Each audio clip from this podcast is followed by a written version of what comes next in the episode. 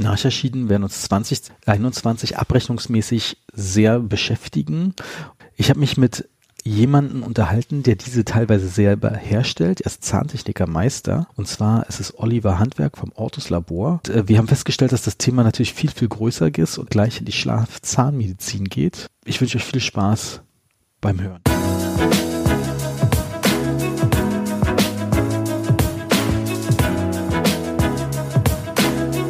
Herzlich willkommen zum heutigen Podcast. Ich bin diesmal online verbunden mit Oliver Handwerk. Herzlich willkommen, lieber Oliver. Ja, vielen Dank. Oliver, du arbeitest bei Ortos. Ah, das ja. ist ein Labor. Erklär doch mal bitte allen, die Ortos nicht kennen, was Ortos überhaupt macht. Okay, ähm, also Ortos ist ein, wie schon gesagt, ein Labor. Wir sind spezialisiert auf kieferorthopädische Produkte, also alles, was mit KFO zu tun hat. Wir stellen jetzt keinen Zahnersatz im klassischen Sinn her. Das machen wir schon immer. Also es ist jetzt keine Abspaltung, sondern es ist quasi schon das Gründungsziel von dem Labor gewesen. Unsere Schwerpunkte sind neben dem, was man so an klassischer kieferorthopädischer Laborarbeit versteht, also eine rausnehmbare Zahnspange, eben auch feste Apparaturen. Und seit einigen Jahren eben ist natürlich das Thema Aligner ganz groß. Und bei uns heißt das Produkt dann Harmonieschiene und eben die zahnärztliche Schlafmedizin, also alles, was an Schlafapparaturen für die Praxis herzustellen ist, das kann man bei uns bekommen. Aber kann man so sagen, ich meine, Harmonieschiene sagt mir selber schon was. Das habe ich ja sogar schon vor oh, bestimmt acht Jahren zum ersten Mal gehört. Damit seid ihr so ein bisschen bei äh, den Zahnärzten ein bisschen bekannter. Kann man das so sagen? Ja, das kann man so sagen. Also wir waren bei den als dieser Aligner-Boom so ein bisschen losging, ich würde mal sagen, so um die 2000er, ich weiß jetzt das Jahr Datum nicht mehr so ganz genau, ist ja Invisalign quasi als erste Firma mit diesem, mit diesem Aligner-Thema so ein bisschen größer in den Markt gestartet. Und sagen wir mal, was für den für allgemeinen Zahnarzt, der Invisalign ist, konnten wir dann quasi so ein bisschen übernehmen, diese Sparte, weil sich Invisalign ursächlich mal primär an Kieferorthopäden gewandt hat. Das hat sich dann im Laufe der Jahre auch so ein bisschen geändert. Aber ich sag mal, die Harmonieschiene ist tatsächlich speziell auch für den Einsatz in allgemeinen Zahnarztpraxen gedacht und deckt im Wesentlichen so ein bisschen den ja ästhetischen KFO-Bereich ab. Also wenn ein Patient, der vielleicht jetzt keine 14 mehr ist, sondern eher in den 20ern und aufwärts äh, gerne einen Zahn in die Reihe gestellt haben will oder die Front einfach schöner, dann ist das immer mit der Harmonieschiene so das, das Ziel gewesen. Hm. Also kann man so, so ein bisschen sagen, was man so sagt bei Eileignern in der Allgemeinpraxis von drei bis drei ist das Ziel sozusagen. Ja, meistens. Das geht wahrscheinlich auch ein bisschen mehr, wie bei Invisalign ja auch, aber ja, also es geht einiges mehr. Die Möglichkeiten sind mit so einem Aligner nahezu unendlich, aber es ist oft dann doch in der allgemeinen Praxis vielleicht so ein bisschen der falsche Adressat. Patienten wirklich mit einer allumfassenden, schweren Kieferorthopädie sind doch meistens beim Kieferorthopäden besser aufgehoben. Sprengt auch meistens so ein bisschen den zeitlichen und fachlichen Rahmen von der allgemeinen Praxis. Nee, und äh, wahrscheinlich habt ihr Kieferorthopäden auch vor Ort, die sich das dann angucken, so ein Richtig. bisschen bei der Planung helfen. Genau. Merkt ihr eigentlich diese ganzen Startups, die jetzt auch in den letzten Jahren raufgekommen auf den Markt, dass sich das äh, dann nochmal die Patienten da eher Bock auf diese Alleigner haben? Also wenn jetzt ich jetzt sehe, wie Dr. Smile oder wie sie alle heißen. Ja, also bemerken tun wir die natürlich. Möchte jetzt nicht sagen, die sind allgegenwärtig, aber es ist schon ein großes Thema. Die drängen ja auch mit viel Investorenkapital quasi in den Markt. Also wir als schon nicht ganz kleines Labor könnten jetzt nicht zur Primetime abends Fernsehwerbung schalten. Das ist einfach nicht möglich. Die adressieren sicherlich auch ein bisschen anderes Patientengut. Es ist aber auch durchaus bisschen anderes Produkt, weil die liefern ja hm, nicht unbedingt an den Zahnarzt in erster Linie aus, sondern das Konzept ist ja ein bisschen, dass der Patient quasi mit seinen Linern in der Hand unter den Arm geklemmt dann in eine Partnerpraxis geht, die machen dort nur den Abdruck, machen vielleicht das äh, Stripping oder ASR und dann geht der Patient wieder nach Hause. Ist also eigentlich bisschen anderes Konzept. Wir arbeiten niemals direkt für den Patienten. Bei uns läuft alles immer über den Zahnarzt. Nee, wir wollen auch nicht so viel über Aligner sprechen, denn ist jetzt auch nicht gerade meine Welt. Ich finde ja was ganz anderes viel, viel spannender. Du hast es schon angesprochen. Ich kenne ja Schlaf-Zahnmedizin bisher nur aus amerikanischen Podcasts. Ja. Da kann ich auch bloß jedem bloß äh, The Queens of the Airway empfehlen. Das ist eine Folge von den Dental Hacks. Okay. Und da wurden über Sachen gesprochen, wie die sehr äh, spannend waren. Also dass man bei Kindern eher den Gaumen expandiert. Aber wir sprechen jetzt erstmal so ein bisschen mehr über Schnarcherschienen. Ist ein ganz spannendes Thema, also aus ganz verschiedenen Gründen. Interessanterweise habe ich das auch selber festgestellt, dass es in den USA aus wahrscheinlich ganz verschiedenen Gründen viel präsenter ist, also auch bei den, beim Endverbraucher oder beim Patient. Die Menschen, die man so auf der Straße trifft, die kennen das Thema zumindest, äh, dass nicht nur Schnarchen ein Problem ist, sondern dass das unter Umständen halt auch mit durchaus erheblichen körperlichen Beschwerden einhergehen kann.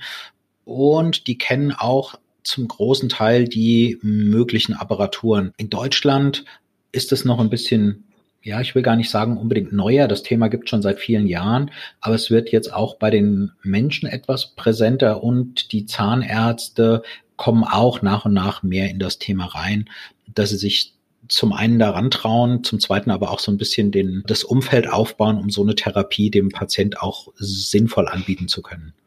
Also ich weiß, einsetzen kann so eine Schnarchschiene prinzipiell ja jeder Zahnarzt, auch ohne Vorkenntnisse. Aber das ist ja nicht unbedingt das Ziel, was hinter so einer zahnärztlichen Schnarchtherapie steckt. In aller Regel funktioniert es mit so einem kleinen Kreis, mit einem Schlaflabor und vielleicht einem HNOler in Kooperation. Und dann macht es allen Beteiligten auch echt Spaß und bringt natürlich auch dem Patienten eine ganze Menge. Du hattest mir auch schon mal erzählt, dass als du in den USA warst, hast du sogar Werbung gesehen für so eine CPAP-Maske und eine Reinigungsflüssigkeit dafür. Ja. Also ich kenne es zum Beispiel auch aus amerikanischen Podcasts, dass Leute, die sich so ein bisschen auf Schlafzahnmedizin spezialisiert haben, einfach Werbung schalten, so nach dem Motto, sind Sie unzufrieden mit Ihrer CPAP-Maske, dann kommen Sie zu uns, weil wir haben vielleicht eine Alternative für Sie. Die haben natürlich den Vorteil, dass die dann Patienten haben, die zum einen schon im Schlaflabor vielleicht waren, eine Diagnose haben und jetzt bloß unzufrieden mit ihrer Maske sind. Ja, also die, diese Patienten gibt es in Deutschland mit Sicherheit auch oder in Europa oder also ich, ich sag mal, die Verbreitung ist vielleicht nicht gar so groß. Das mag sicherlich auch daran liegen, dass insgesamt der Body Mass in USA einfach generell erheblich höher ist, wodurch weil äh, ich sag mal, Adipositas begünstigt natürlich in hohem Maße auch das Auftreten von nächtlichen Problemen mit der Sauerstoffversorgung. Also das ist nachgewiesen, ist der BMI zu hoch, sind auch dann sogar solche Schnarcherschienen nicht mehr unbedingt geeignet. Das kann man im Labor so ein bisschen abwägen, aber grundsätzlich ist es so, die Abbruchrate von diesen CPAP-Beatmungen ist extrem hoch. 50 bis 60 Prozent der Behandlungen werden abgebrochen, weil natürlich, wer so einen Teil schon mal gesehen hat, weiß, die sind jetzt nicht unbedingt zierlich, die haben ein bisschen ein noch Peripheriegerät mit dran. Also man hat nicht nur die, die Maske an sich, die mit so zwei Gummizügen schädelfest gezurrt wird, sondern man hat natürlich dann eben auch noch den Druckschlauch und hat so einen kleinen Kasten, wo die, wo der Druck eben erzeugt wird. Also das ist schon für einen selbst nicht ganz komfortabel und auch für den Partner nicht zwangsläufig, weil A macht das Gerät natürlich ein bisschen Geräusche und bei jeder Bewegung, wenn da so ein bisschen Undichtigkeiten entstehen, dann zischt das. Also man ist schon einfach in seiner, in seinem nächtlichen Grundkomfort durch die Apparatur an sich durchaus ein bisschen behindert. Und da ist halt der Ansatz, bevor dann also selbst bei schweren Fällen eben gar keine Apparatur getragen wird, weiß man, dass man zumindest einen großen Teilerfolg auch mit diesen Schnarcherschienen erreichen kann. Bei vielen Patienten sogar eine vollständige, ein vollständiges Verschwinden von den Symptomen. Aber jetzt die krassen Leute, die eine CPAP-Maske tragen, denen kann man jetzt mit einer Schnarcherschiene helfen. Ja, kann man. Die Akzeptanz und Erfolgsrate von den Schnarcherschienen ist wirklich sehr, sehr hoch. Es funktioniert sicherlich nicht bei allen Indikationen. Das muss man vorher im Schlaflabor oder mit einem geeigneten H1-Ola schon feststellen. Und was natürlich auch nötig ist, dass man im Anschluss, also wenn das Gerät verordnet wurde, die Wirksamkeit dann eben im Labor auch nochmal überprüft, weil bei diesen Schnarchapparaturen unterscheidet man schon ein bisschen zwischen einem ja, man sagt so schön sozial störendes Schnarchen, was quasi keine, keine wirklichen medizinischen Konsequenzen hat und dann eben diesen schlafbezogenen Atmungsstörungen, die dann mit einer Sauerstoffunterversorgung und so weiter einhergehen. Und da muss man halt abwägen, welches von beiden trifft auf den Patient zu. Bei den normalen sozial störenden Schnarchen helfen die Apparaturen in aller Regel sehr gut. Bei den wirklich sehr schweren Fällen muss man halt abwägen, bringt es eine Verbesserung bis zu einem Maß, dass der Patient ohne gesundheitliche Schäden durch seine Nacht kommt oder würde er alternativ dann eben wirklich nur mit einer CPAP-Maske eine Verbesserung erfahren. Okay, aber sag mal, jetzt doofe Frage, in sowohl in Berlin als auch in Bayreuth ist es extrem schwer, einen Termin im Schlaflabor zu bekommen, egal wie man versichert ist. Überall so? Äh, das ist, glaube ich, überall so. Die sind halt nicht so weit gestreut. Was aber mittlerweile ganz gut funktioniert, die Erfahrung haben wir jetzt auch gemacht, ist, dass die Zahnärzte sich mit einem es muss nicht zwangsläufig ein Pneumologe sein. Es gibt auch mittlerweile viele Internisten, die sich darauf so ein bisschen geschult haben. Die bieten zumindest mal für die Erstdiagnose eine eine Möglichkeit an, dass man zu Hause so eine Erstdiagnostik durchführt. Was bedeutet, der Patient bekommt so ein kleines Gerät mit. Wer schon mal eins gesehen hat, das nennt sich Polygraphie. Man kriegt dann so ein kleines Kästchen, das wird um die Brust geschnallt und einen kleinen Sauerstoffmesser an den Finger und an die Nase. Und damit wird mehrere Nächte geschlafen und das Gerät zeichnet im Prinzip den Schlaf auf und das kann dann der entsprechende Behandler auswerten und daraus kann man schon in vielen Fällen ableiten, ob ein Besuch im Schlaflabor überhaupt notwendig ist oder ob man vielleicht zu einer Form gehört, wo das gar nicht unbedingt notwendig ist. Also die können das ganz gut abgrenzen, wenn sie mit so einem entsprechenden Gerät ganz gut geschult sind. Fitness-Tracker ist aber noch keiner angekommen. Nein. aber tatsächlich also ich weiß jetzt nicht, wie es bei der neuen, neuesten Apple Watch ist. Es gibt tatsächlich auch ein paar Apparaturen, die man sich, die man zu Hause benutzen kann, die den Schlaf zumindest so qualitativ hochwertig aufzeichnen, dass man schon mal eine erste Idee bekommt, wie dramatisch das Problem sich überhaupt darstellt. Also die können tatsächlich Aussätze erstmal einfach nur feststellen, die können die natürlich nicht bewerten, aber also ein Fitness-Tracker alleine taugt vielleicht nicht, aber es gibt solche Matten, die man äh, quasi auch unter die Matratze legen kann, die vergleichsweise gut, auch klinisch validiert, Schlaf aufzeichnen. Die ersetzen natürlich keine Diagnostik im Schlaflabor, mhm. aber die geben zumindest schon mal erste Hinweise drauf, wie, wie der Schweregrad ist. Nee, lustigerweise, ich habe ja selber ein Fitbit. Ja. Das hat ja dann auch irgendwann so ein Sleep Score eingeführt. Das war mhm. ganz interessant. Als ich das gelesen habe, wollte ich da sofort mitmachen und da musste ich mein Fitbit dann erstmal umschalten, dass ich in England oder in den USA lebe, damit ich beim Beta-Programm mitmachen kann. dann war das so eine Beta-Phase und die haben es eh für alle freigeschaltet. Das ist schon ganz interessant. Die haben ja auch so ein Sauerstoffmesser da drin. Ja. Da kann man dann so ein bisschen sehen. Ich habe zwar lese zwar immer mal wieder in Zeitungen, dass die sich den Spaß machen und dann mit so einem Fitbit und anderen Geräten ins Schlaflabor gehen und das dann vergleichen und das natürlich die überhaupt nicht präzise sind. Ja. Aber es ist natürlich äh, schon mal eigentlich ein nettes Tool. Ja. Aber von der Matte habe ich auch schon gelesen. Das ist ja Whitenings. Genau. Ähm, die, so noch, die haben ja sogar Blutdruckmessgeräte mittlerweile. Die sind ja quasi im Vergleich zu, wo sie am Anfang waren, so nur vage und Smartwatch ja. ganz schön äh, durch die Decke gegangen. Also wir haben das Teil tatsächlich mal ausprobiert. Also gerade diese Schlafmatte von, von denen. Und ich war selber überrascht, dass sie doch vergleichsweise gute Werte abgegeben hat. Wir haben das dann mit einer professionellen Apparatur mal gegengecheckt. Tatsächlich war das jetzt nicht, nicht grundfalsch. Wie gesagt, es ersetzt jetzt keine umfassende Schlafdiagnostik, aber es gibt einem zumindest schon mal eine Idee, wie sich Herzfrequenz und Atembewegungen und so miteinander matchen. Und dann kann man zumindest schon mal grob ableiten, wie schwerwiegend das Problem wohl sein muss. Und das kann tatsächlich auch jemand ein bisschen Erfahrung ganz gut interpretieren und kann dann die nächsten Schritte daraus ableiten. Wie gesagt, aber nochmal ist natürlich keine professionelle Diagnose. Oliver, ich glaube, jetzt muss der Punkt, wo du einmal erklären musst, was du eigentlich bist. Du bist der Zahntechniker-Meister. Ja. Gibst du eine Story, wie du zu dem Thema gekommen bist? Weil du kennst dich ja richtig gut damit aus. Ja, tatsächlich ist das so ein bisschen mein Lieblingsthema.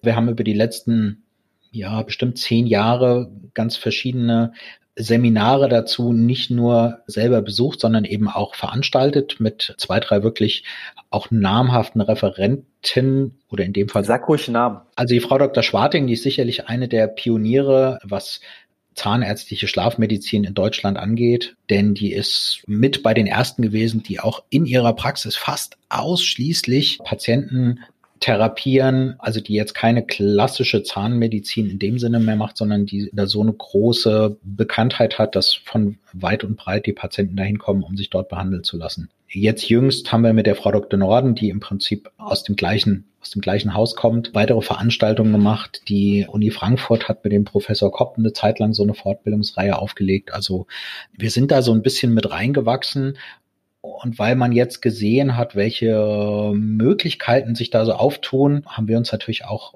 so gut wie es geht wissenschaftlich damit beschäftigt, dass man halt sieht, was bietet man da überhaupt an und was kann das alles und welche Möglichkeiten gibt es. Und dann versuchen wir natürlich unsere Praxen auch dementsprechend zu beraten, dass man da einen seriösen Support zu liefern kann und nicht einfach nur eine Schiene herstellt, weil ich denke, das kann nahezu jedes Labor gibt ein paar, da sind Zertifizierungen nötig. Aber wir haben halt über die Jahre verschiedenste gemacht und haben jetzt so einen quasi kleinen Katalog rausgefiltert von Apparaturen, die zum einen alle Anforderungen genügen, wie FDA-Zertifizierung und dass die eben bestimmte Funktionen aufweisen, die man als sinnvoll raus, rausgefiltert hat und dass sie nebenbei auch einigermaßen gut vom Patient zu tolerieren sind, weil das ist auch natürlich noch ein großes Thema. Bevor ich gleich wissen muss, was für Schienen es überhaupt gibt, äh, denn ich kenne ja, ich kenne ja eigentlich bloß so ein klassisches Herbstscharnier. Ja. Nochmal, als Zahntechniker Meister wirst du ja wahrscheinlich erstmal komplett anderen Bereich gearbeitet haben, bevor du zu Schienen gekommen bist. Das stimmt. Ich kann mir jetzt vorstellen, dass es vielleicht auch erstmal auf den ersten Blick für einen Zahntechniker Meister langweilig klingt, nur noch Schienen zu machen. Ja und nein. Grundsätzlich stimmt das, wobei ich sagen muss, dass ich schon sehr früh, also fast unmittelbar nach meiner Ausbildung schon mit dem, mit dem Bereich mich voll und ganz auf die Kieferorthopädie spezialisiert habe und den die klassische prothetische Bereich ziemlich sofort verlassen habe, weil ich Glück hatte, dass in meinem Ausbildungsbetrieb tatsächlich auch eine eigenständige Abteilung gab. Und dann hatte ich das Glück, dass ich über verschiedene Praxen und zwei, drei andere Labore, die auch sich nur und ausschließlich damit befassen, dann jetzt bei Orthos gelandet bin und da eben tatsächlich auch um nichts anderes geht. Und mir macht das so viel Spaß, dass es sich einfach so ergeben hat, dass man sich ausschließlich damit befasst, weil nur dann kann man halt auch da richtig gut sein. Ich meine, Generalist kann alles ein bisschen und wir bemühen uns halt in dem Bereich möglichst gut zu sein. Wie viele spezialisierte Zahntechniker wie du gibt es eigentlich in Deutschland? Boah, das ist schwer zu sagen. Es sind zumindest mal nicht so viele. Hm. Also in der Funktion, das liegt natürlich auch dran, dass unser, unser Betrieb schon ein bisschen größer ist. Wir beschäftigen so ungefähr 90, 90 Mitarbeiter. Das für ein kieferorthopädisches Labor, da gibt's in Deutschland natürlich nicht so irre viele von. Hm. Gibt sicherlich auch viele kleine, feine Labore, die gewisse Dinge machen, aber aufgrund von unserer Größe haben wir vielleicht an der einen oder anderen Stelle auch einen kleinen Vorteil, weil wir auch in neuere Techniken eher mal investieren können, weil wir ein bisschen Manpower dafür übrig haben, was man in einem kleinen Labor halt vielleicht nicht hat. Wir können halt auch dann zum Beispiel internationale Veranstaltungen besuchen wie AAO oder sowas in den USA, wo man sich doch nochmal andere Einflüsse holen kann, wie das, was man vielleicht hier auf einer deutschen Fortbildung immer mitbekommt. Es ist nicht, nicht unbedingt besser, es ist nur stellenweise eben anders und da kann man halt einiges mitnehmen. Okay, dann lass uns über die Schiene sprechen. Denn zum Beispiel, ich weiß, in meiner Assistenzzeit habe ich mal meine Senior-Chefs quasi gefragt, hier Schnarcherschienen, ihr macht die, steht auf der Webseite drauf und funktionieren die denn?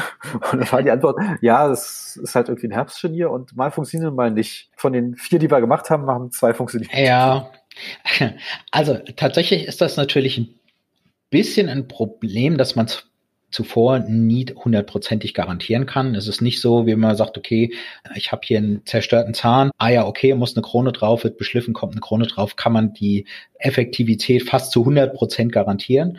Bei den Schnarcherschienen ist es ein bisschen ein längerer Weg von, sagen wir mal, dem der Erstdarstellung des Problems bis dann zur Lösung. Was natürlich noch dazu kommt, ist, dass viele Patienten um ihr eigenes Problem gar nicht so hundertprozentig wissen, weil die Aufklärung natürlich relativ schlecht ist. Wie gesagt, das Thema ist nicht so irre verbreitet. Ich selber habe im Freundeskreis einige, wo ich weiß, dass die sehr stark schnarchen, die Unternehmen aber nicht aktiv was dagegen, außer dass sie vielleicht von ihrer Partnerin oder ihrem Partner in ein separates Schlafgemach vertrieben werden. Das reicht nicht als Handlungsgrund. Reicht. sind doch richtige Männer. Also ich sag mal, zur akuten Problemlösung reicht das natürlich allemal. Es kaschiert aber den Fehler, weil man hört sich ja selbst in aller Regel nachts nicht schlafen. Was für unseren Praxen sich als sehr positiv rauskristallisiert hat, ist, dass man so eine kleine Abfrage mit in den Anamnesebogen mit reinnimmt, dass Patienten, wenn die selbst von sich aussagen, dass sie schnarchen, dass sie vielleicht in einem separaten Zimmer schlafen müssen, etc., dass man die dann schon mal abklopfen kann, kann sagen, sagen Sie mal, schlafen Sie eigentlich schlecht, fühlen sich morgens irgendwie wie geredert, haben Sie Probleme mit der Konzentration und so weiter. Dann kann man Patienten, die ein ernsthaftes Problem haben, tatsächlich schon mal so ein bisschen rausfiltern kann den Patienten quasi dort eine Lösung aufzeigen, wo sie vielleicht gar nicht wussten, dass er an der Stelle zu finden ist, wenn sie vielleicht nur zur Zahnreinigung gekommen sind. Weil natürlich der, der Mensch an sich sein Schnarchproblem nicht in allererster Linie sofort mit dem Zahnarzt verknüpft. Also wir brauchen auf jeden Fall genderspezifische Anamnesebogen. Bei Frauen muss draufstehen, schnarcht ihr Partner, ist er morgen müde matt. Sehr gut, von der Seite haben wir es noch gar nicht beleuchtet, das ist ja noch viel besser. Und Werbung dann nur für Frauen schalten, in einer gewissen, so, oh, sagen wir mal, ab 40. Ich bin mir sicher, da würden wahrscheinlich mehr Frauen drauf sich rückmelden, dass ihr eigener Partner schnarcht, als dass die Männer es machen würden, weil denen ist es ja in aller Regel dann egal wenn ich jetzt den Patienten habe, der selber kommt, ich schnarche oder meine Freundin, Frau sagt, ich schnarche, was muss der Zahnarzt denn in dem Moment sofort machen, außer gute Abformung? Okay, ich sag mal, bevor so eine Apparatur eingesetzt wird, ist ist wirklich sinnvoll, dass dort eine, eine vernünftige Diagnose gemacht wird.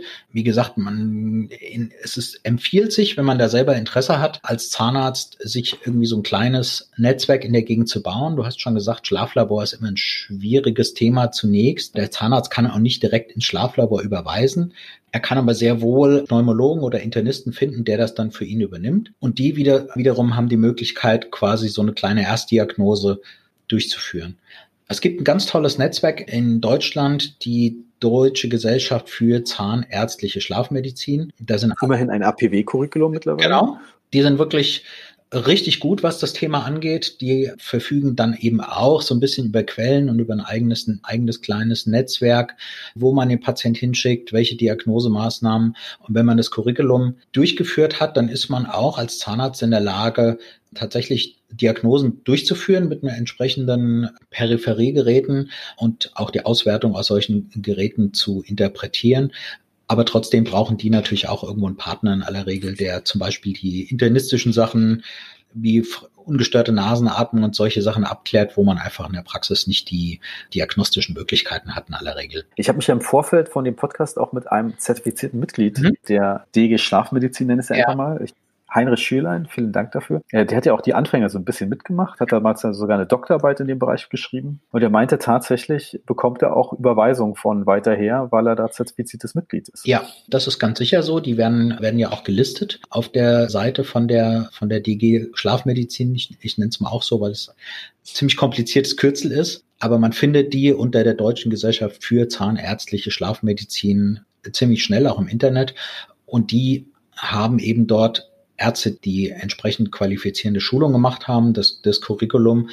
Und tatsächlich gibt es von den niedergelassenen Zahnärzten natürlich auch nicht so irre viele, die das tatsächlich anbieten oder bewerben. Also wie du schon gesagt hast, fast jede Praxis hat irgendwie sowas schon mal eingesetzt oder hat es auf ihrer Webseite, haben aber selber, sind eigentlich meistens ganz froh, wenn kein Patient kommt, weil sie gar nicht so richtig wissen, ah, warte mal, wie war das denn doch gleich? Aber es ändert sich ja jetzt. Du hast es mir schon im Vorgespräch gesagt, vor einem Monat, dass es kommt. Jetzt ist es ja in allen zahnmedizinischen Schlagzeilen, dass es die Schnarcherschiene Kassenleistung wird. Ja in irgendeiner Form. Da kann man sich jetzt fragen, ob das gut oder schlecht ist. Hm, da gehen die Meinungen sicherlich auch weit auseinander, ob das gut oder schlecht ist.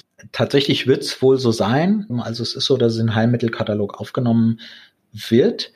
Man ist, glaube ich, gerade noch aktuell dran, die ganzen Gebührennummern einzurichten. Ich denke mal, das soll, glaube ich, jetzt zum zum neuen Jahr dann auch tatsächlich aktiv eingeführt werden. Ob es gut oder schlecht ist, das muss man dann mal sehen, je nachdem, was dabei auch tatsächlich rauskommt. Es gibt ein paar wenige Krankenkassen wie die DRK, die stellenweise schon Geräte übernehmen oder die Therapie übernehmen. war aber in der Vergangenheit wirklich dem Gusto der, der Kasse überlassen und die haben dann auch nur ganz bestimmte Apparaturen bezuschusst. Das wird sich aber dann ändern, wenn es in den Heilmittelkatalog aufgenommen ist. Und dann ist natürlich auch der Zugang für die Patienten wesentlich einfacher, weil auch viele Zahnärzte echt mit der Abrechnung schon gescheitert sind. Also bis jetzt mhm. gab es keine klare Le Regelung. Es gab weder in der BEMA noch in der GOZ da so eine wirkliche Entsprechung dafür, was neben den technischen Problemen eben auch einfach abrechnungstechnische aufgeworfen hat. Man musste sich dann mit Analogien irgendwo ein bisschen entlanghangeln, was einfach den Aufwand vergleichsweise hoch macht. Wie gesagt, es gibt ein paar Vorfragen, die man stellen muss. Aber was ist wirklich jetzt, nehmen wir einfach mal den relativ zahngesunden Menschen, der schnarcht. Ja. Kann man das so einfach sagen, dass geh kurz zum HNO-Arzt, lass dich kurz checken. Wie kommt er dann meistens zurück, wenn dieser Check oder zum Internisten, wie kommt der Patient dann zurück, wenn das gecheckt wurde? Also wenn alles überprüft würde und der HNO oder dann im Zweifel vielleicht das Schlaflabor gesagt hat, okay, es liegt ein Problem vor, was mit so einer Apnoe-Schiene therapiert werden kann, dann ist es so, dass der Zahnarzt dann eben quasi dran ist, die Apparatur anzufertigen, damit der Patient im Nachgang nochmal mit der Apparatur eine quasi Zweitdiagnose nochmal bekommt, um eben die Wirksamkeit auch zu überprüfen. Klar, wenn jemand nur Jetzt sind wir wieder beim sozial störenden Schnarchen. Da ist die Wirksamkeit sehr leicht überprüft. Wenn die Frau sagt, ach, jetzt ist viel besser, dann ist alles gut. Wenn die sagt, jetzt hast du das Ding und es bringt überhaupt nichts, dann weiß man, es funktioniert nicht. Das wär, wäre mal so der erste Indikator. Bei den schwerwiegenden Problemen mit wirklich starken und langen Aussetzern ist es wirklich dann notwendig, dass es im Anschluss nochmal vom Schlaflabor oder von dem, von dem Überweiser überprüft wird, ob das auch das tut, was es soll das Ziel von diesen Apparaturen ist ja nicht, also je nach Schweregrad, das Schnarchen komplett und vollständig abzustellen. Das wäre natürlich das Wunschziel. Aber bei Patienten, die beispielsweise eben Aussetzer im hohen Schweregrad haben und vielleicht sogar schon eine CPAP-Beatmung hinter sich haben, ist halt das Ziel, die Sauerstoffunterversorgung als so weit runterzudrücken, dass der Patient damit schadlos überleben kann. Äh, und das muss eben sichergestellt sein, dass das dann auch klappt. Also wenn der Patient mit so einer, mit der Diagnostik wiederkommt, dann hat der Behandler, muss der eine entsprechende Abformung nehmen natürlich. Und es wird ein entsprechender, ein Protrusionsbiss erforderlich. Denn der Patient muss, um diese, damit diese Schienen wirksam funktionieren, der Name sagt es ja schon, wird der Unterkiefer eben protrudiert in aller Regel, so als Faustformel kann man sagen, ungefähr drei Viertel vom maximal möglichen Vorschub wird in die Erstgeräte eingestellt. Dafür gibt's entsprechende Bissgabeln. Man kann das mit bisschen Übung auch mit, einem, mit einer Wachsrolle machen. Für die ganz neuen Geräte, die teilweise nur voll digital hergestellt werden, reicht sogar, wenn der Vorschub einfach nur gemessen wird. Ah, okay. Weil die, Aber dann ist es natürlich sehr chillig. Ja, es macht natürlich den Vorgang ein bisschen einfacher. Die haben halt den Vorteil, dass die quasi keine so eine rigide Verschlüsselung mehr zwischen den Zahnreihen haben und dadurch ist die Kippung von der Okklusionsebene beim Vorschub dann nicht mehr so extrem wichtig, weil diese Gelenke, die da dran sind, da ein bisschen Spiel noch ähm, zulassen und deswegen reicht es dann tatsächlich, wenn der wenn der Arzt den den Vorschub misst, den maximal möglichen und das wird dann in aller Regel auf drei Viertel des Vorschubs eingestellt. Das ist natürlich für Anfänger sehr gut. Hast du jetzt mal klinischen Tipp, wie man einen guten Protusionsbiss macht? Ähm, es gibt zwei Möglichkeiten. Die eine ist, man besorgt sich so eine entsprechende Bissgabel. Es gibt, die nennt sich George Bissgabel oder George Gauche. Das ist ein Fertigteil, kann man so kaufen da ist im Prinzip das ist eine Plastikbissgabel und die hat so ein Vorschubelement, das heißt der OK wird fixiert, der Patient beißt da drauf. Wenn er den Unterkiefer nach vorne schiebt, ist dort quasi so ein zweites Teilchen dran, was man einfach einem Stellrad nach vorne schieben kann. Und wenn man der Meinung ist, man ist dort jetzt in der richtigen Situation, dann verblockt man das einfach und dann hängt der Patient quasi in seinem Vorschub dort drin fest und dann kann man das einfach lateral mit Futar oder sowas auffüllen und dann ist es fixiert. Also das geht mit dieser George-Bissgabel ziemlich gut. Was man natürlich auch prima machen kann, man, man lässt den Patient vorschieben. Ein paar Mal ist eigentlich immer sinnvoll, denn nicht beim allerersten Vorschub hat der Patient in aller Regel nicht seine maximale Protrusion erreicht. Braucht immer mal so vier, fünf Versuche, bis das Kiefergelenk wirklich auch locker ist und die Muskeln das zulassen, dass man wirklich so weit nach vorne geht. Was viele auch machen, ist, sie machen ein kleines Kügelchen aus einem lichthärtenden Material, einem Löffelmaterial oder irgendwas Vergleichbarem schieben das dann zwischen die Inzisiven, also möglichst zwischen die vier mittleren Schneidezähne, oben und unten, mhm. weil man dann relativ gut sieht, wo der Patient überhaupt steht, stimmt die Mitte so, wie sie vorher, vorher gewesen ist oder wie die, wie vielleicht eine eventuelle Lateralverschiebung das zulässt. Und dann kann man einfach mal ganz kurz mit der Lampe drauf, da reichen ein paar Sekunden und dann wird diese, diese Kugel fest und ist quasi so hart, dass der Patient nicht mehr verrutschen kann.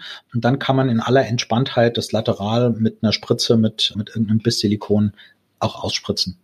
Also das ist ja fast schon Deprogrammer wovon du jetzt sprichst. Tatsächlich ist das so, ja. Das, also bei der Herstellung funktioniert das ähnlich wie, wie bei so einem Deep-Programmer, weil es ist halt nur ein kleines Kügelchen. Wenn der Patient zu viel Material im Mund hat, ist häufig halt das Problem, dass er irgendwo hinschiebt, aber nicht da, mhm. wo man es eigentlich denkt, sondern dann ist das Bissmaterial leistet dann so viel Widerstand, dass die Patienten oft ein bisschen zur Seite abweichen. Und das ist eigentlich nicht im Sinne des Erfinders. Jetzt denken wir mal an den kompletten Anfänger, so wie ich es wäre. Ja.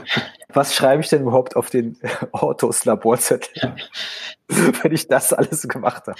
Also wenn man das alles gemacht hat, reicht es beim Ortus Laborzettel draufzuschreiben, entweder ganz banal Apnoe-Schiene nach Bedarf.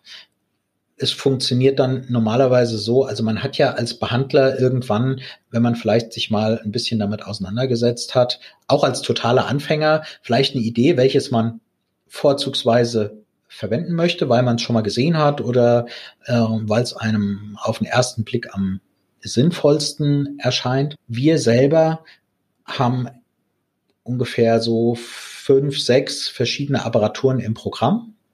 Wir haben die also wir könnten rein theoretisch je, fast jedes anfertigen. Wir haben uns aber, wie gesagt, auf eine gewisse Anzahl an Apparaturen fixiert, die eben alle Anforderungen erfüllen. Und dann muss man quasi aus denen noch auswählen, was vielleicht äh, zu dem Patienten am besten passt letzten Endes unterscheiden die sich ja so gar nicht so dramatisch, weil, wie du schon gesagt hast, am Ende sind die alle irgend so eine Art Herbstgeschiebe. Die Hauptfunktion ist, den Unterkiefer nach vorne zu schieben. Man ist aber mittlerweile eigentlich so, dass man weiß, dass es nicht optimal ist, den Unterkiefer nach vorne zu schieben, sondern ihn stattdessen nach vorne zu ziehen. Also sprich, es ist kein, ja, klingt jetzt komisch, aber der, äh, die Hauptintention ist, dass die, der Unterkiefer an einem Fixpunkt am OK aufgehängt wird und nicht, okay. äh, nicht andersrum. Der Grund ist, wenn der Rotationspunkt oder die Aufnahme von diesem Gelenk ist meistens dann oben irgendwo im Eckzahnbereich. Sollte der Patient nachts eben den Mund, dass der Mund aufgeht, beispielsweise weil der Patient Mundatmer ist, dann hat das zum Vorteil, dass der Unterkiefer nicht nach hinten unten aufrotieren kann, sondern er wird immer gezwungen, quasi vorne zu bleiben und im Zweifelsfall bei der Mundöffnung sogar noch ein bisschen weiter zu protrudieren, damit eben tatsächlich dieser posterior Airway Space hinter der Zunge quasi offen gehalten wird. Und darum zum Beispiel bieten wir ausschließlich solche sogenannten Zug Zugschienen an. Ich glaube, ganz viele Zahnärzte werden erstmal bei sich selber so ein Ding herstellen.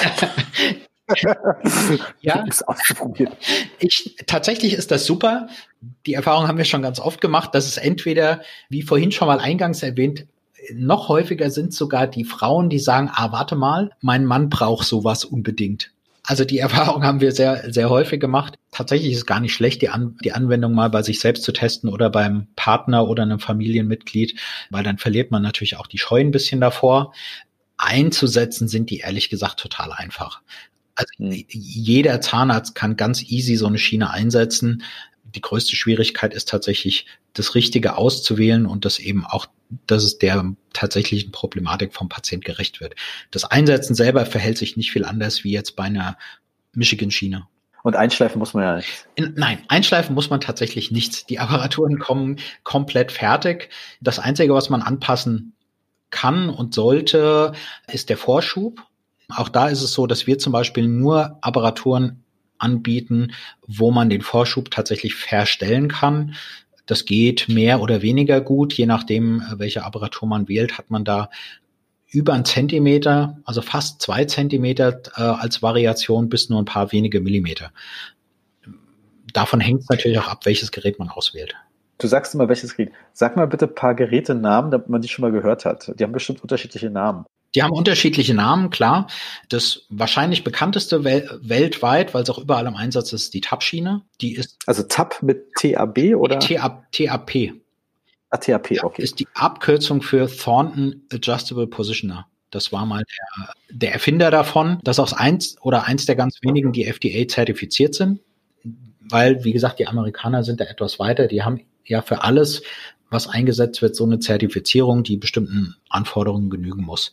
Also Tab-Schiene ist eine, die ganz häufig verwendet wird. Der, das Ist-Gerät, also IST, vom Professor Hinz, das ist ein, Kieferorthopäd aus, aus Herne, der ist, denke ich, recht bekannt, ist eine von denen, die wir auch sehr häufig anfertigen. Äh, die Tab-Schiene gibt es übrigens auch in ganz verschiedenen Ausführungen. Also die haben drei, vier, fünf verschiedene Varianten. Was wir sehr häufig machen, ist die Navalschiene.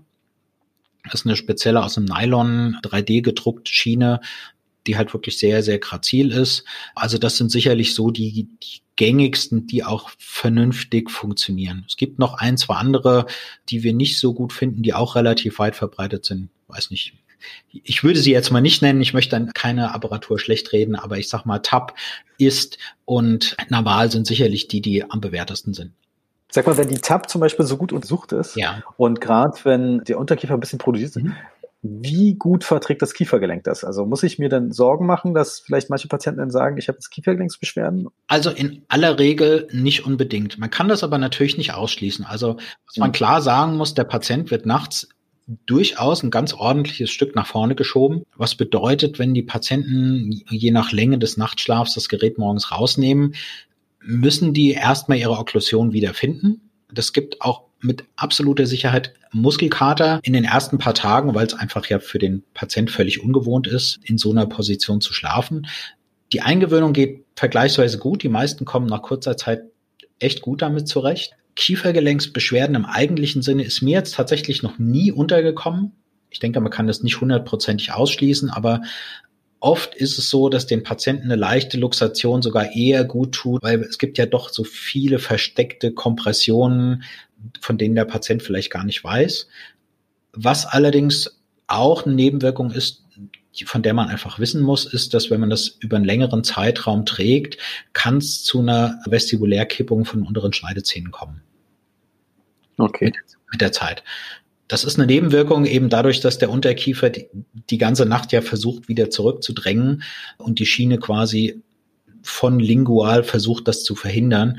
Und dadurch kann es dazu kommen, dass die Schneidezähne über die Jahre ein ganz klein bisschen proklinieren. Ist auch mit ein Ausschlusskriterium.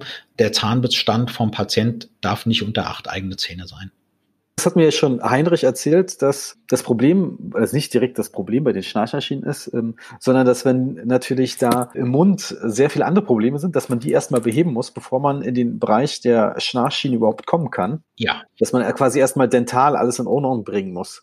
Ja. Auch unter dem Hintergrund, dass sich ja dann wieder okklusal wie das verändert und dann im schlimmsten Fall ständig eine neue Schiene angefertigt werden müsste. Richtig. Also klar, wenn irgendwie Zahnersatz ansteht oder sage ich mal größere Versorgungen irgendwie zumindest im Raum stehen, sollte man halt überlegen, wie man das zeitlich koordiniert, weil es ist natürlich äh, schon richtig, wenn beispielsweise eine Krone neu gemacht wird, geht das vielleicht noch. Aber sobald irgendwie eine, eine Brücke oder irgendwas dabei ist, die jetzt über mehrere Zähne sich verändert, dann muss man tatsächlich dann entweder eine oder sogar beide Schienen austauschen. Also wenn da gibt's schnarchende Totalprothesenträger? Äh, ja, gibt's tatsächlich. äh, ich, meine, ich kann es mir vorstellen, dass es die gibt. ja, äh, ist natürlich ein Riesenproblem. Tatsächlich kann man auch Schnarcherschienen an der Totalprothese fixieren, wenn sie denn gut saugt. Also wenn die einigermaßen passabel passt, wir hatten schon Patienten, die eine totale getragen haben, ist sicherlich nicht optimal, es ist auch immer so ein bisschen die Ultima Ratio, weil auch da geht's dann wieder drum, was ist das jetzt allergrößte Problem? Die Erfolgsquote sinkt natürlich erheblich, wenn quasi noch dazu die Vorschubapparatur an einer rausnehmbaren, an einem rausnehmbaren Zahnersatz fest ist. Aber im Zweifelsfall kann das funktionieren. Also wir hatten es schon tatsächlich. Es ist nicht der Optimalfall muss man sagen. Ich glaube, ich habe auch mal irgendwie gehört, dass jemand tatsächlich Implantate gesetzt hat, damit irgendwie diese Schiene hält und die so konstruiert wurde, dass die Totalprothese an den Unterkiefer hält tagsüber oder die Prothese und dann nachts die Schiene so konstruiert wurde, dass die, die einen Halt auf den Implantaten hat. Ja. Aber das ist schon sehr lange her, dass ich das gehört hatte. Ist alles möglich, ist natürlich ah, eine schwierige Sache. Also die Implantate damit voll zu belasten, muss ich ehrlich sagen, haben wir jetzt wenig Erfahrung. Wenn da wirklich eine implantatgetragene Prothese ist, könnte ich, also würde ich nicht meine Hand dafür ins Feuer legen. Normalerweise sollten mehrere Implantate das aushalten, aber das weiß der Zahnarzt mhm. sicherlich besser. Auch da ist wieder die Frage, was ist das größere Problem? Wenn dem Patient ernsthafte internistische Probleme drohen durch, seinen, durch seine Apnoe-Problematik, ist das vielleicht ein Risiko, was man in Kauf nehmen muss, wenn er mit nichts anderem klarkommt. Aber sag mal, die Schienen sind alles Unterkieferprototionsschienen. Gibt es auch Situationen, wo das Gaumsegel das Problem ist und das muss dann halt der Arzt oder der Internist HNOLA ausschließen erst? Also das gibt's sicherlich. Es, es gibt viele solche chirurgischen Eingriffe. Ich möchte die jetzt nicht bewerten. Ich weiß nur, dass sämtliche Fortbildungen, die wir zu dem Thema besucht haben, eigentlich rausgefunden haben, dass diese Art von Eingriffen, die auch viel propagiert werden, aller Regel wenig bringen, dafür für einen Patient exorbitant unangenehm sind. Also sie sind teilweise relativ schmerzhaft, haben eine lange Abheilphase mit wirklich sehr zweifelhaftem Ausgang. Also du redest jetzt davon, dass das chirurgisch das Gaumensegel irgendwie bearbeitet wurde. Ja, es wird entweder gestrafft oder gekürzt. Es gibt euch solche kleinen, solche kleinen Stäbchen, die ins Gaumensegel eingebracht werden, um das eben quasi zu spannen. Da wird so eine kleine, ein kleiner Schnitt gemacht und dann wird das reingeschoben. Ist alles möglich. Das Thema ist halt einfach, dass diese Art von Schnarchen ja bestenfalls ein bisschen stört. Die ernsthafte Schlafproblematik entsteht dann, wenn quasi der Raum hinter der, also hinter der Zunge und der äh, Rachenrückwand so verschlossen wird, dass schlicht einfach kein Sauerstoff mehr durchkommt. Man kann das messen, man kann es auch filmen. Es wird oftmals so ein Test gemacht unter, unter Propofolgabe, weil das relativ, relativ schnell und sicher geht. Dann kann man mit einer, mit einer kleinen Kamera das auch tatsächlich direkt überprüfen. Das kann der HNOler oder das Schlaflabor könnten das, wenn es notwendig wäre. Und da hilft natürlich überhaupt nichts, wenn man irgendwie am Gaumensegel was wegschneidet, weil es einfach das Problem nicht löst. Also ich höre schon raus, dass selbst wenn das Glaubensegel schuld ist, dass man da nichts machen sollte, so wenig wie möglich. Also ich möchte mich nicht so weit äh, aus dem Fenster lehnen. Ich bin kein. Ja, deshalb habe ich dir gesagt. also ich würde es bei mir nicht machen lassen okay. und ich glaube, dass viele, sagen wir mal so, die HNOler, die bei allen Schlaffortbildungen dabei waren, haben solche Operationen eigentlich rundheraus abgelehnt ich würde es mal so stehen lassen. Im Einzelfall mag es sicherlich sinnvoll sein. Äh, wenn ich der Patient wäre, würde ich es aber nicht machen. Definitiv. Sehr spannend. Wollen wir zum Schluss noch darüber reden, über die coole Sache mit dem DVT, die du mir erzählt hast? Mit dem DVT? Ja. Äh, mit, den, mit der Deprogrammierungsschiene? Du hast mir was erzählt, wo du ein DVT gemacht hast und eine Schiene anhand der DVD-Daten hergestellt hast. Ja, tatsächlich machen wir das. Es ist allerdings so, dass das jetzt keine keine Schnarcherschiene ist, sondern äh, so eine Art Deprogrammierungsschiene. Verlässt das Thema so ein ganz klein bisschen, aber ja, wir machen das relativ viel.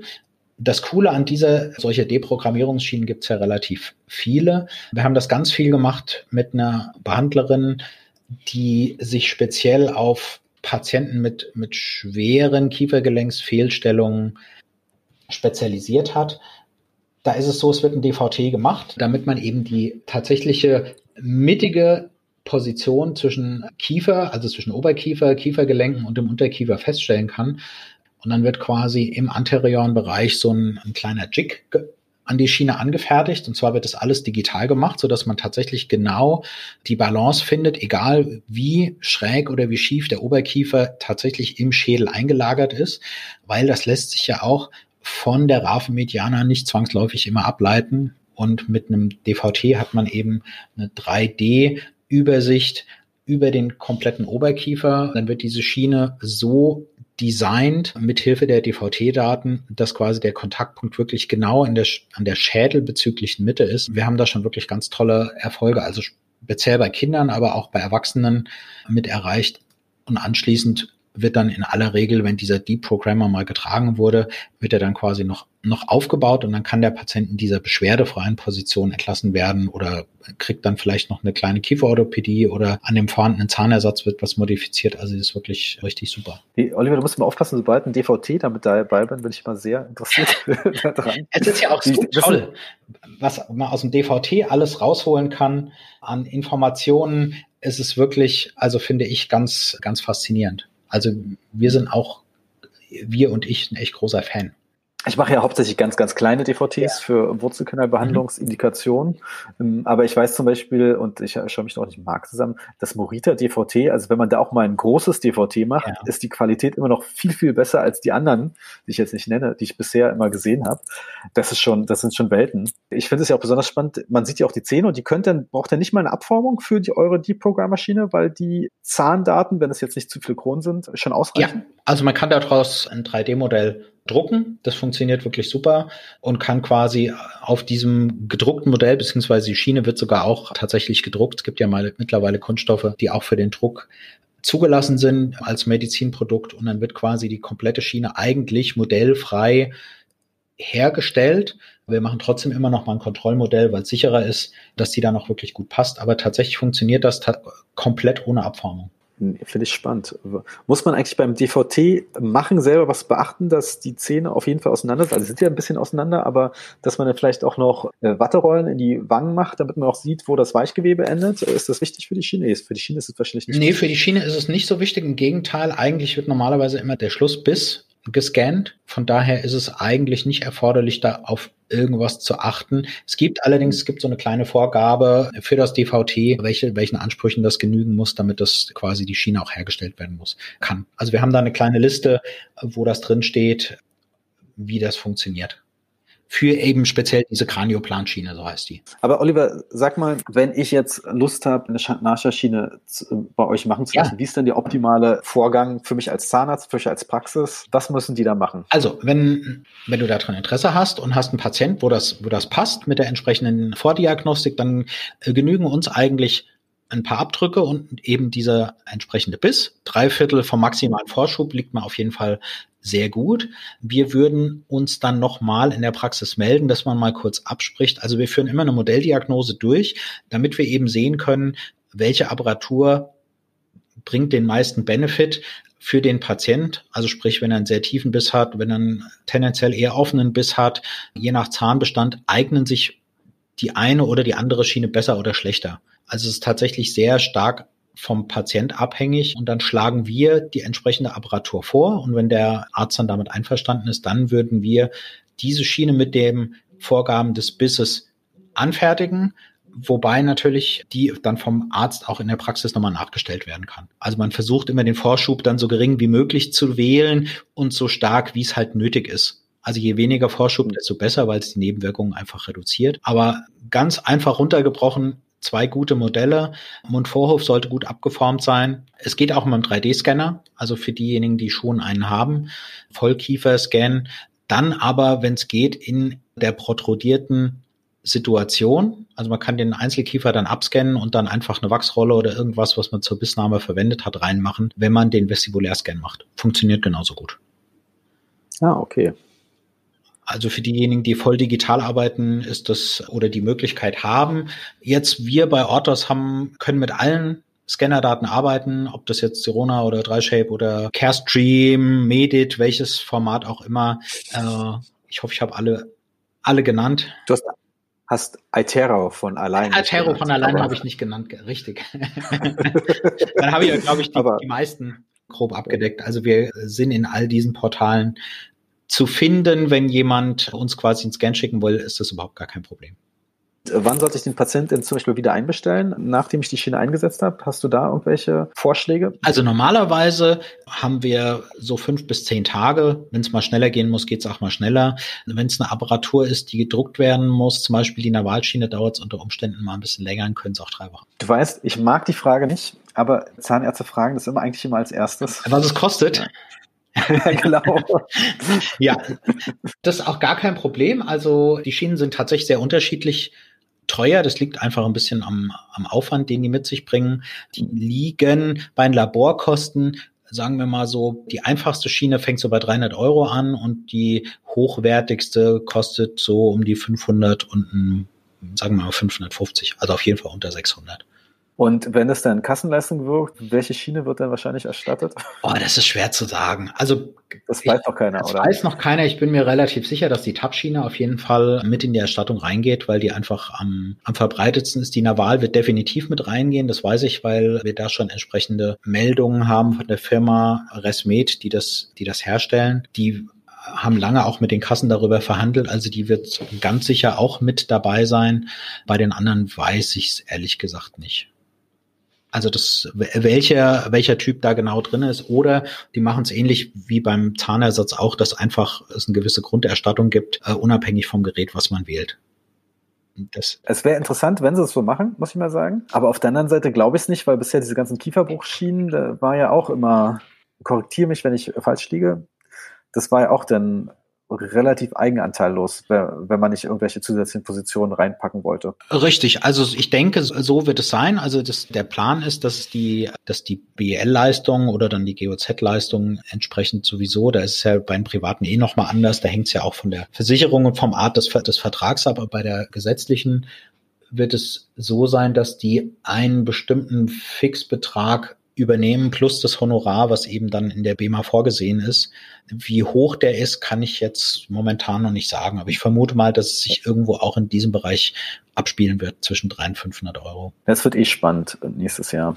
Ja. Wenn das dann wirklich, wenn Stein gemeistert ist. Also steht ja definitiv ins Haus. Von daher sind wir eigentlich sehr optimistisch, dass das auch so kommen wird. Wie gesagt, die Freude der, sagen wir mal, dort etwas erfahrene Behandler hält sich, glaube ich, stellenweise in Grenzen. Hier und da findet man es vielleicht auch gut.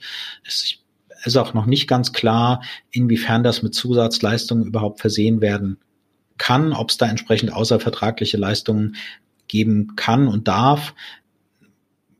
Woran sich, glaube ich, dann festmacht, der Gesichtsbogen. Genau. ja. Ich habe aufgepasst, dass extra nicht das Wort Gesichtsbogen er sagt, nur gute Abformung. Richtig.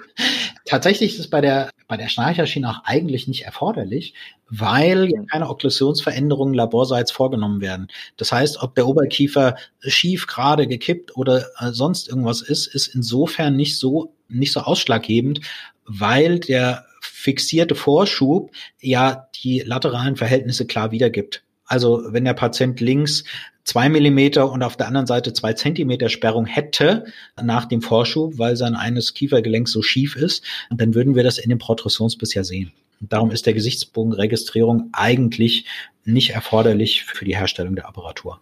Ein gutes Schlusswort fast.